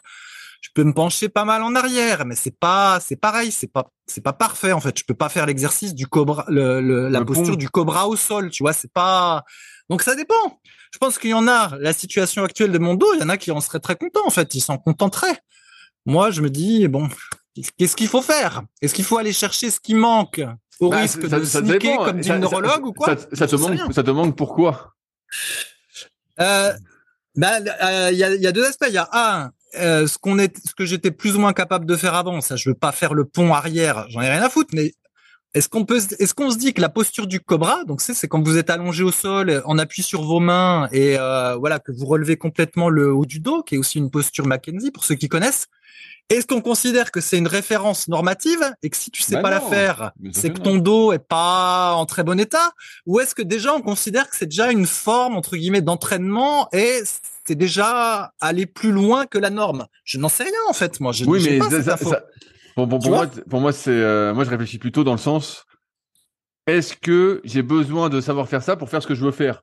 Ah ben non, mais dans la vie de tous les jours, mais t'en as rien non, mais, de faire bah, ça. Même, même pour t'entraîner toi, par rapport à ce que tu voudrais faire ou quoi. Pas, bah, bah alors tu t'en fous. Bah alors tu te prends la tête pour rien. Euh. Je sais pas, parce que avant le prisme que j'avais, c'était, euh, avec tout ce qu'on m'avait dit, c'était plus, enfin, pas plus la colonne vertébrale est mobile. Hein. On va dire, il faut que la colonne vertébrale soit assez mobile pour prévenir les, les problèmes et voire même pour éviter de d'abîmer le nerf. En fait, plus c'est mobile, plus le nerf, mieux le nerf se portera. Mais le neurologue a l'air de dire l'inverse. Mais bref, mais oui, pas, ouais, c'est pas forcément vrai, mais c'est c'est compliqué, c'est compliqué. Effectivement, là, je peux nager le crawl, je peux nager la brasse, donc on peut se dire bon, allez, type il peut nager la brasse, euh, il peut lever les bras puis mettre euh, un, paquet dans son armoire euh, à l'étage, il peut peindre le haut de son plafond. Bon, on considère que c'est bon. Mais il peut pas faire la posture du cobra. Donc est-ce que c'est bon Est-ce que c'est pas bon? Moi j'en sais rien. ah, non, pour, ben là mais personne personne pourra te répondre parce que là c'est plus toi et tes objectifs, ce que tu veux faire ou pas. moi j'ai franchement j'ai même pas testé le cobra. Tu vois, je me dis tiens je vais tester après pour voir si je peux faire le cobra. Mais en fait je me suis jamais posé la question de est-ce que je dois faire le cobra ou pas? J'en ai rien à foutre quoi. Ouais, ouais, bah. Je, ça, euh, m'intéresse pas, euh, moi, ce que je veux faire. Euh. Ouais, ouais, ouais, je comprends, mais après, après, la, question, c'est de savoir comment tu considères que tu es guéri, toi, comment le kiné considère que tu es guéri, ah, mais toi? ouais, ça, c'est toi qui fais tes propres tests, tu vois. C'est, c'est un peu compliqué, mais sinon, si tu me demandes, moi, ce que je veux faire, c'est simple. Moi, je veux faire de la randonnée, nager, courir, bah, faire du vélo. En gros, bah, c'est ça, bah, quoi. Et bah, ton dos, ton dos, ça va si on se passe de ce point de vue-là, et si on considère que ne pas faire le cobra ou ne pas être capable de courber complètement son dos, ça ne va pas entraîner des séquelles à long bah terme, bah, ouais, on peut dire qu'au niveau du dos, je suis bon. Voilà. Bah, ouais, pour moi, pour moi, hein. bon. Pour moi, là, euh, t'es bon. Euh, pour être triathlète professionnel, c'est bon. Hein. Je peux ouais. Je suis inscrit à l'Ironman de Nice, championnat du monde. Donc bon, mais c'est vrai que des fois, je vois sur internet, il y a des gens qui disent qu'ils sont raides des isques jambiers, et puis qui montrent une photo et qui se penchent en avant en arrondissant le dos et tout ça, puis je vois qu'ils ont vraiment zéro mobilité. Euh... Ouais, mais il y, y, y, en a qui ont ça, qui ont zéro douleur. Hein, tu sais, moi, j'en vois plein de personnes au, au, au SP Gym là, en coaching premium. J'en vois des fois, ils disent t'as mal quelque part, non non, et puis je fais les tests, tout ça, et je dis oh putain, t'as pas mal, non non, je putain, pourtant les mecs, je les teste et tout, je me dis euh, parce que des fois la douleur elle est pas reliée. Bien sûr, bien sûr, bien sûr, bien sûr. Mais euh... tu vois, la, la, dernière fois, j'ai lu un truc, j'ai plus le chiffre exact. Hein, euh, S'il y a des cliniques qui nous écoutent, ils pourront le dire. Mais en gros, sous euh, 12 semaines en moyenne, la plupart des douleurs que tu as, des symptômes que tu as, euh, s'améliorent euh, sans rien faire, tu vois. Et donc, euh, je sais plus où j'entendais ça. Je sais plus quel kiné disait ça dans un podcast. Et, et donc, ça, ça veut dire que tu fais plein d'exercices, tu fais plein de trucs pour que ça s'améliore et tout. Mais en fait, le temps va faire que progressivement, bah, de toute façon, ça va, ça va aller un peu mieux, quoi. Tu vois, euh, ça va faire. Mais toi, tu fais plein, plein d'exercices et parfois, euh, bah, en fait, c'est juste pour te donner bonne conscience. Hein. Non, non, non, non. Franchement, je sais pas, mais pour le dos, c'est très confusant. Il y a deux théories sur le dos. Il y a la théorie d'ailleurs de Stuart McGill, où j'ai son bouquin, où lui voilà. il est plutôt, euh, il faut renforcer gentiment les muscles du dos en faisant du gainage. Oui, mais ça c'est la base. Ça, on est d'accord. Voilà, en faisant ça, du gainage du dos, du gainage des abdos, et au niveau mobilité, lui dit, il faut faire l'exercice du chien-chat. Mais l'exercice du chien-chat, franchement, en termes de mobilité, comme m'a dit mon kiné, c'est ce qui donne à faire aux gens qui ont 80 ans en fait. Hein. Donc ça, c'est la théorie Stuart McGill, en tout cas dans le bouquin que j'ai lu. Et puis, tu as la théorie qui me semble quand même être un peu plus le consensus, en tout cas en France, parce que ça, pour le coup, ça a l'air d'être partagé par pas mal de kinés. Quand tu cherches des, euh, des comment dire, tu fais ma technique euh, file type de PDF sur Google ou tu tapes, je sais pas moi, euh, améliorer la mobilité du dos, quelque chose comme ça, tu tombes sur des documents qui sont produits par des CHU, donc je suppose que c'est par les, les kinés des CHU. Et quand même, là, eux, ils sont plus dans le truc, faut quand même avoir une certaine mobilité du dos. Bien sûr. Après, euh, ils vont peut-être pas jusqu'à la posture du cobra, mais souvent, tu vois par exemple comme type d'étirement où tu es allongé sur le sol et t'amènes les genoux jusqu'à la poitrine en euh, enserrant tes tibias sur les mains, tu vois. T'as le bas du dos qui s'arrondit quand même pas mal. Et euh, bah, si j'ai bien compris Stuart McGill, lui, il déconseille complètement ce truc-là. Il dit que euh, ça va empirer les problèmes du dos. Mais là, le le consensus, ça semble que être capable de faire ce truc-là, euh, c'est mieux pour le dos, tu vois. Si tu cherches des trucs, euh, j'ai une hernie discale, une sciatique, mais qui ne nécessite pas d'opération, qu'est-ce que je dois faire comme exo? Et il y a quand même beaucoup d'exos qui sont basés sur la mobilité. Ça semble être le consensus. Faut avoir une certaine mobilité, Ouais. mais bon. La- mais le, le, fin, le tu sais consensus, le consensus, ça veut pas. Franchement, à la a- fin, moi, tu sais plus. Ouais, ouais, pour moi, le, le consensus, il est individuel, quoi. Il y a ce que tu peux faire, ce que tu peux pas faire. euh, puis voilà, tu te dis, tiens, j'essaie de faire un truc. Si tu vois que ça vient tout seul, toi, que ça vient tout seul, tu fais un peu d'effort et que ça vient, tu dis, ça va. Si ça vient pas, euh, faut pas forcer le truc, quoi. Ouais, et ben écoute, Rudy, le truc, c'est tu vois, en musculation, là, moi, je, moi, on me dit, est-ce que il faut faire du tirage nuque pour le dos, est-ce qu'il faut faire du développé nuque pour les épaules? Là, au- après toutes mes années de pratique, je dis, c'est des exercices qui euh, tirent un peu sur les épaules, la coiffe de rotateur et tout ça. Tu peux les faire de manière léger, Voilà. mais euh, voilà, Léger. c'est tout. Voilà, Bah, léger, ma très bien. voilà, En- en voilà, on les fait bien. léger. Mais ben, sûr. tu vois, pa- parce qu'on s'y connaît un peu au muscu, on a l'expérience et tout. Mais moi, en termes de, euh, je sais pas comment t'appelles ça, réathlétisation ou euh, remise en route, moi, j'y connais rien en fait.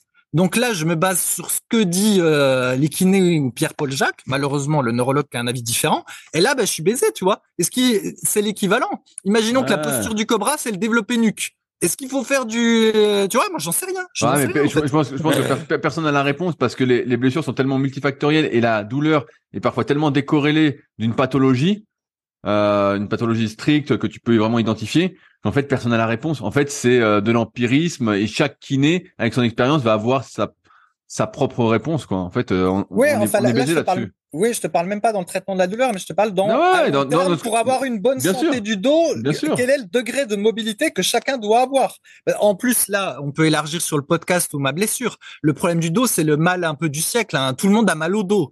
Et, et euh, à un moment donné, on en avait parlé. On mettait un corset, on te filait des anti-inflammatoires, tu restais au lit, puis c'était ça la théorie. Maintenant, la théorie, enfin le consensus euh, en France, c'est on te dit, t'as mal au dos, faut bouger. Il faut bouger, c'est important, bouger, bouger, bouger. Mais personne ne sait comment bouger, voilà. Personne ne bah, sait jusqu'où faut aller, voilà. On te donne quand même quelques infos sur comment bouger, mais, ça, ça, ça, varie un petit peu, mais quand même, il y a une certaine mobilité de la colonne vertébrale à avoir selon le consensus. Hein.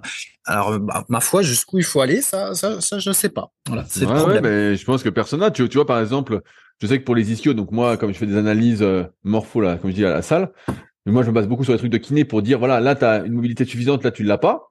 En... Donc, soit la souplesse passive, soit la mobilité active. Et tu vois, pour l'ischio, par exemple, tu es allongé, on tu fais lever la jambe à la personne, je dis, voilà, si t'es à 80 degrés au moins, normalement, tu es dans la norme.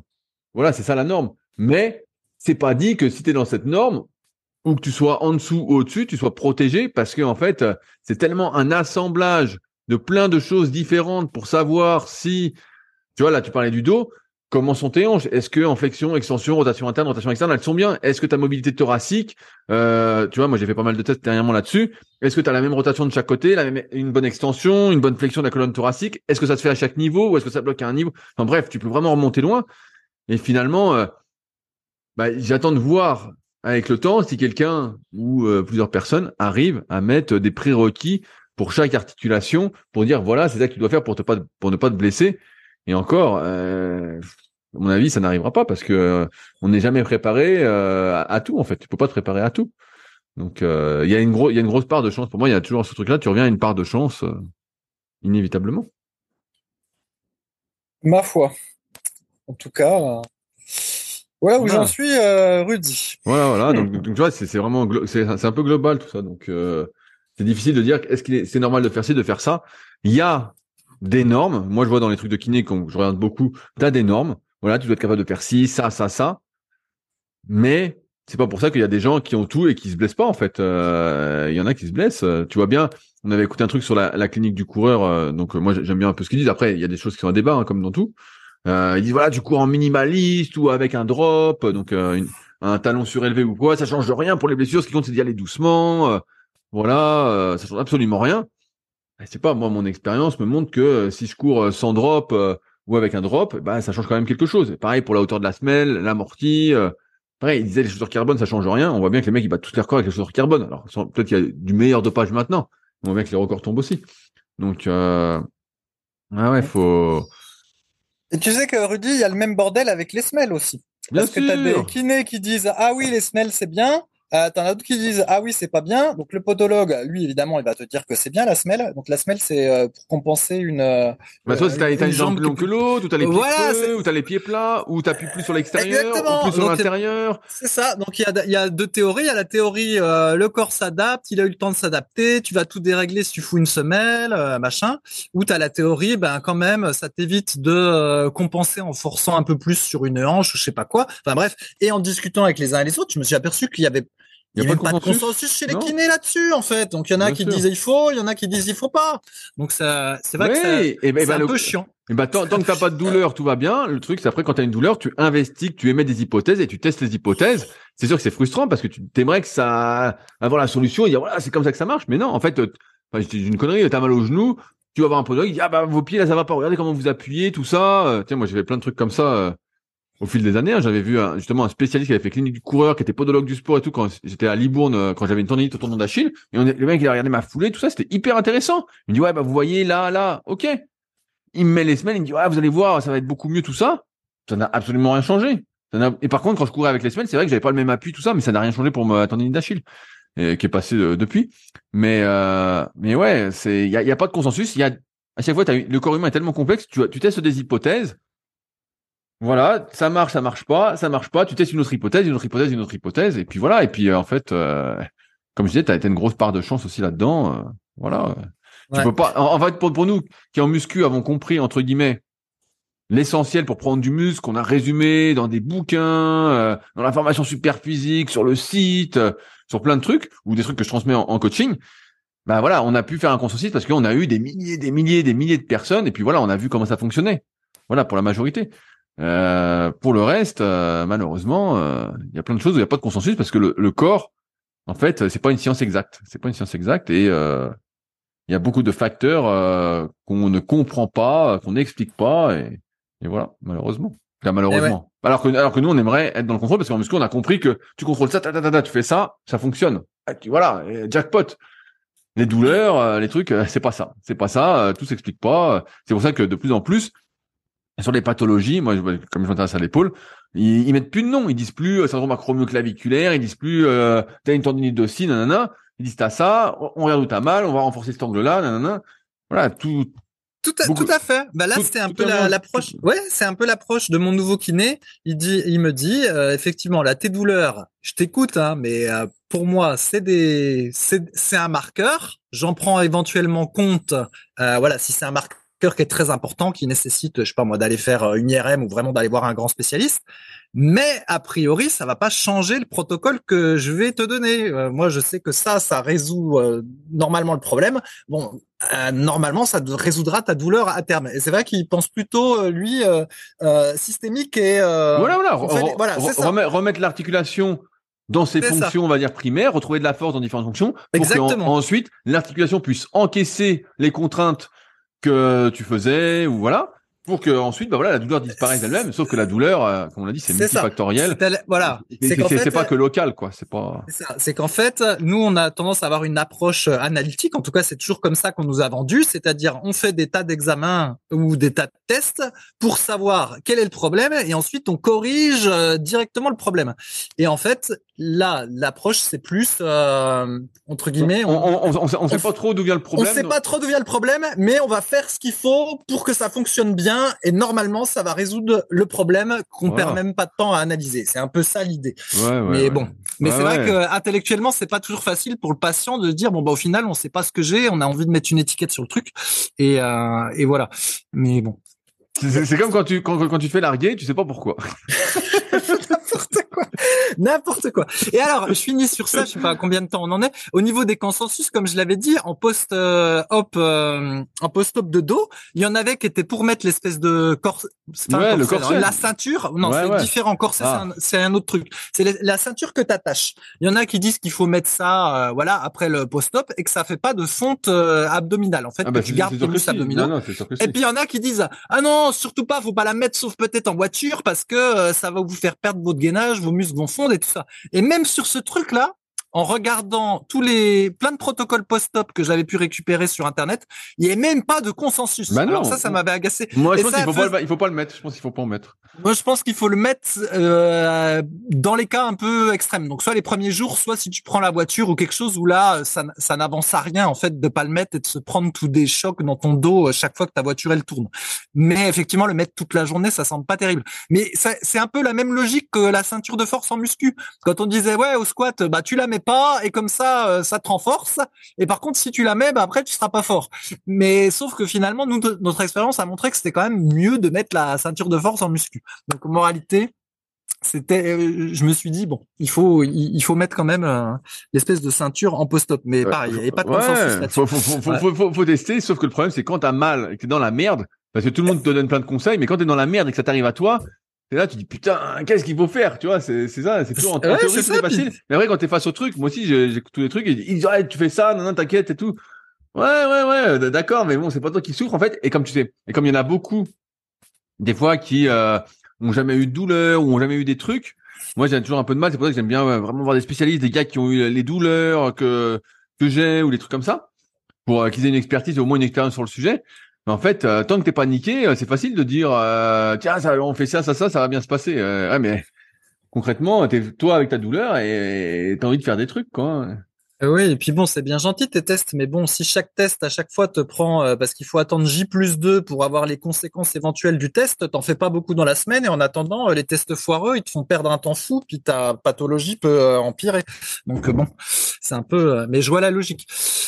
Je, eh ben. je, vois ce que tu veux dire. Ça t'est résumé par la phrase. Euh, c'est comme, quand, tu, comme quand tu veux te larguer, tu sais jamais pourquoi. Euh, mais non, tu fais, faut que tu puisses, faut que tu fasses des choses petit à petit, mais sans que ça te fasse trop mal et progressivement. Voilà, c'est l'espèce de bon sens. Ok. Alors, sinon, je voulais parler d'un complément alimentaire. On n'en a jamais parlé parce qu'on fait plus du tout la pub de nos bah, produits. Moi, moi, moi, j'en ai parlé dans Leadercast, hein, si jamais. oh, bah alors, je suis là, quoi je vais aller très vite. En fait, donc on a un complément alimentaire qui s'appelle Super Articulation euh, sur la boutique, voilà, où il y a euh, de la glucosamine dedans, et euh, il y a une espèce de consensus qui était de dire si vous prenez du glycogène, j'ai un trou de mémoire, c'est glycogène. De la, N-acétylglucosamine. Non, ça c'est la glucosamine, mais l'autre complément. Ah, la, la chondroïtine. Non.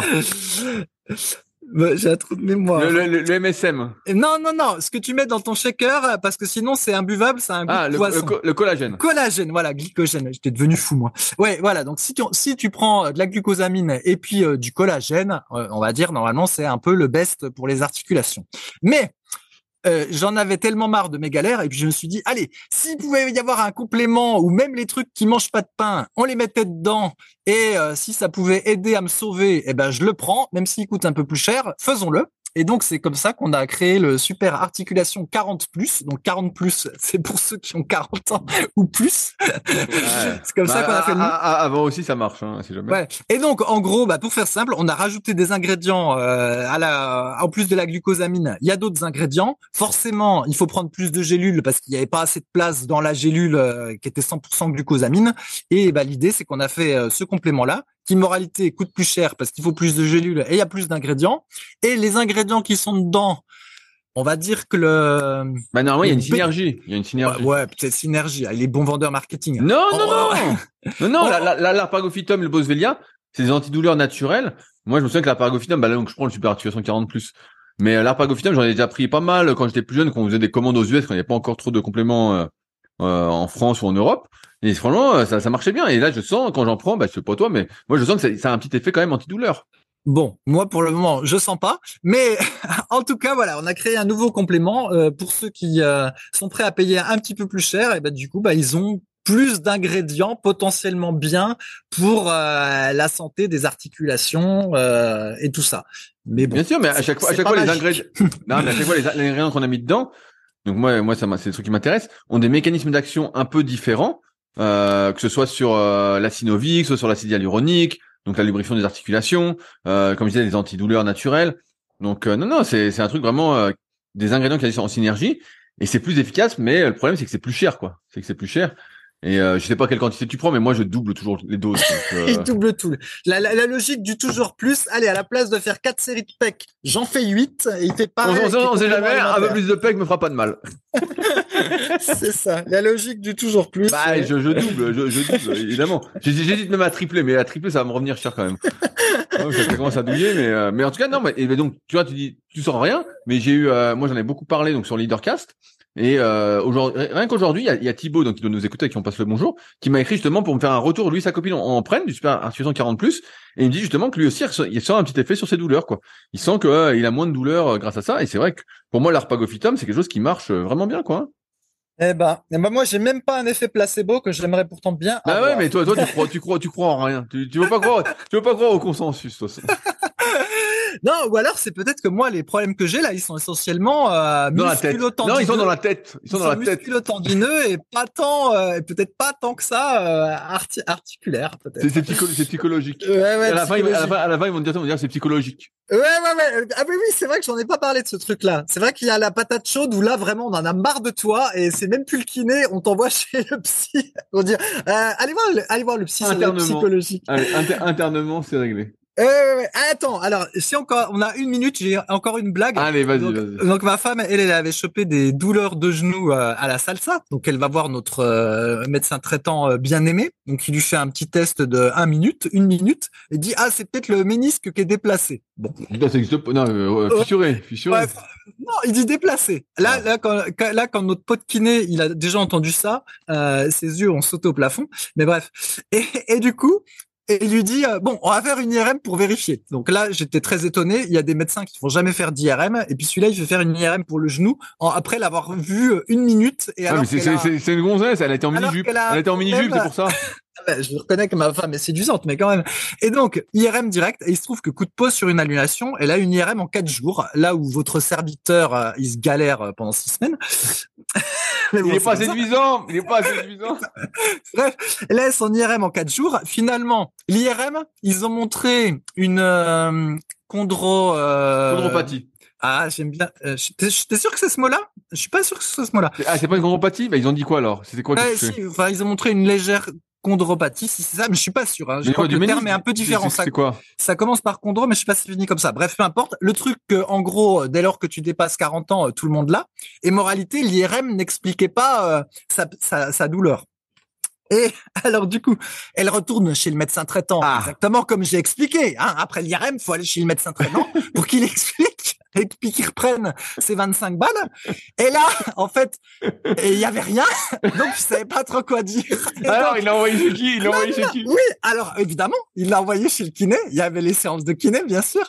Mais il a dit, là c'était fort, il a dit ça, ça doit être une poussée. Enfin, il n'a pas dit ça doit être. Il a dit c'est une poussée inflammatoire d'arthrose. Et euh, ça va partir tout seul. Je vous file des antidouleurs. Mais donc là, il, il savait il, pas quoi il- dire. il a, alors- il a une baguette magique, il a une Euh, boule de donc là, cristal, c'est- le type. c'était poussée d'art, c'était une poussée d'arthrose, alors que ma femme, bon, elle a 47 ans, elle a jamais eu de vraiment de. Bon, bref. Et, donc après. Et donc, comment s'appelle ce médecin qu'on n'y aille pas? Non, non, non, mais là, je critique pas parce que celui d'avant était encore pire. Donc, euh, celui-là, je, je- je le garde. Et donc, il est allé chez le kiné. Donc, le kiné qui est notre ami maintenant. Et puis, bah, il a fait quelques tests. Puis, il a dit, bah, écoute, ton genou, il a rien du tout. La prochaine fois que tu fais de la salsa, euh, et donc là, il a la technique habituelle. Vas-y progressivement. Ça, c'est le bon sens du kiné. Vas-y progressivement. Donc, c'est exactement ce qu'il lui a dit. Euh, fais une demi-heure. Après, tu fais une heure la fois d'après. Puis, tu regardes si la douleur revient. Mais là, il a ce que qu'elle a dalle, fait, non? Bah, c'est ce qu'elle a fait, puis au final, euh, pour le moment, c'est pas revenu. Mais ce qu'on comprend en fait, c'est que quand elle fait trop de salsa, comme il y a beaucoup de torsion, enfin, je sais pas de torsion, il y a des quand même des mouvements de genoux où le genou part dans tous les sens. des rotations, un peu de rotation. Voilà, bah, si elle en fait trop, en fait, ça lui file des douleurs au genou. Alors après, euh, exactement comme on a dit, pourquoi, de qui, de quoi, en fait, ça n'a pas Bah, elle a qu'à- elle a qu'à d'importance. travailler ses, ro- ses rotations tibiales ses Voilà, c'est ça. Alors, soit elle se lance dans un grand programme où elle va travailler tous les muscles du genou, soit bah il faut qu'elle sache que voilà dans la semaine, faut pas qu'elle abuse trop de la salsa parce que sinon ça va lui générer des douleurs au genou. Mais voilà, c'était assez drôle. Euh, effectivement, c'était un bon exemple de patate chaude où tu as d'abord les antidouleurs, ensuite l'IRM, ensuite antidouleur plus kiné et l'explication vaseuse euh, qui était euh, une poussée euh, d'arthrose. Enfin. Franchement, c'est dommage que je mette plus de titre pour les podcasts, je mets juste le numéro parce que j'aurais mis Bienvenue chez Docteur Patate. J'aurais mis un truc comme ça en titre. Non, c'est- gros, quoi. Non, mais franchement, c'est un sketch. euh, Là, j'en rigole parce que je suis avec toi, Rudy, mais euh, y a- quand t'es dedans, t'en rigoles pas, en fait. Ah, mais je Euh, sais, là, je je suis sais. sorti du chez le neurologue, euh, j'étais dans la bagnole, j'ai- tel type, il te dit, faut arrêter de te faire du dos. Ça fait quatre mois que tu fais du dos. Tu te dis, putain, qu'est-ce qu'il faut faire? Qu'est-ce que je dois faire, quoi? Franchement, prends tous les Euh. cachets antidouleurs possibles et entraîne-toi à fond. Mais attends, tu sais que ça marche même pas quand c'est des douleurs euh, du nerf sciatique, ça marche pas. Hein. Ah Mais merde. Ah oui, les douleurs nerveuses, merde. ça, Les douleurs nerveuses, ça marche pas. Mais bon, il est même pas clair que j'ai vraiment une douleur nerveuse en plus. Anyway. Bon, et ben, et sur Allez. ce, Fabrice, il est déjà bien tard.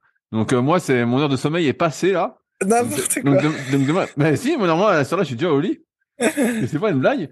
Mais euh, mais donc sur ce, et ben on se retrouve dans deux semaines pour des nouvelles de tes aventures. Et la semaine prochaine, donc ce sera avec June pour qu'elle nous partage ses nouvelles aventures aussi. Et puis, Mais- ben, on se retrouve de toute façon bientôt. euh. Mais mon rêve est de ne plus avoir d'aventures à partager. Et, euh, Et, de partir loin, loin. Tout Vous n'avez plus de nouvelles, bonne nouvelle. Tout le monde, je vous souhaite de ne pas avoir de problème. N'ayez pas de problème. N'en ayez pas. Allez, salut. Salut. Si vous êtes encore là, c'est que vous avez sans doute passé un bon moment. Si vous avez des questions sur les sujets que nous avons abordés aujourd'hui ou que vous souhaitez nous en poser, ne vous priez pas, c'est avec plaisir dans la partie commentaires sur SoundCloud ou sur YouTube. Si vous avez des questions qui n'ont rien à voir avec les sujets abordés, par contre, cela se passe sur les forums Superphysique, qui sont les derniers forums de musculation du web et qui est également les premiers sur www.superphysique.org. Enfin, merci d'avance pour, pour votre soutien, notamment à ceux qui laisseront des commentaires sur les applications de podcast, que ce soit Spotify ou Apple, avec évidemment la note de 5 étoiles sur 5. Je compte également sur vos partages sur les réseaux sociaux que je repartagerai avec plaisir. Sur ce, bon entraînement et à la semaine prochaine.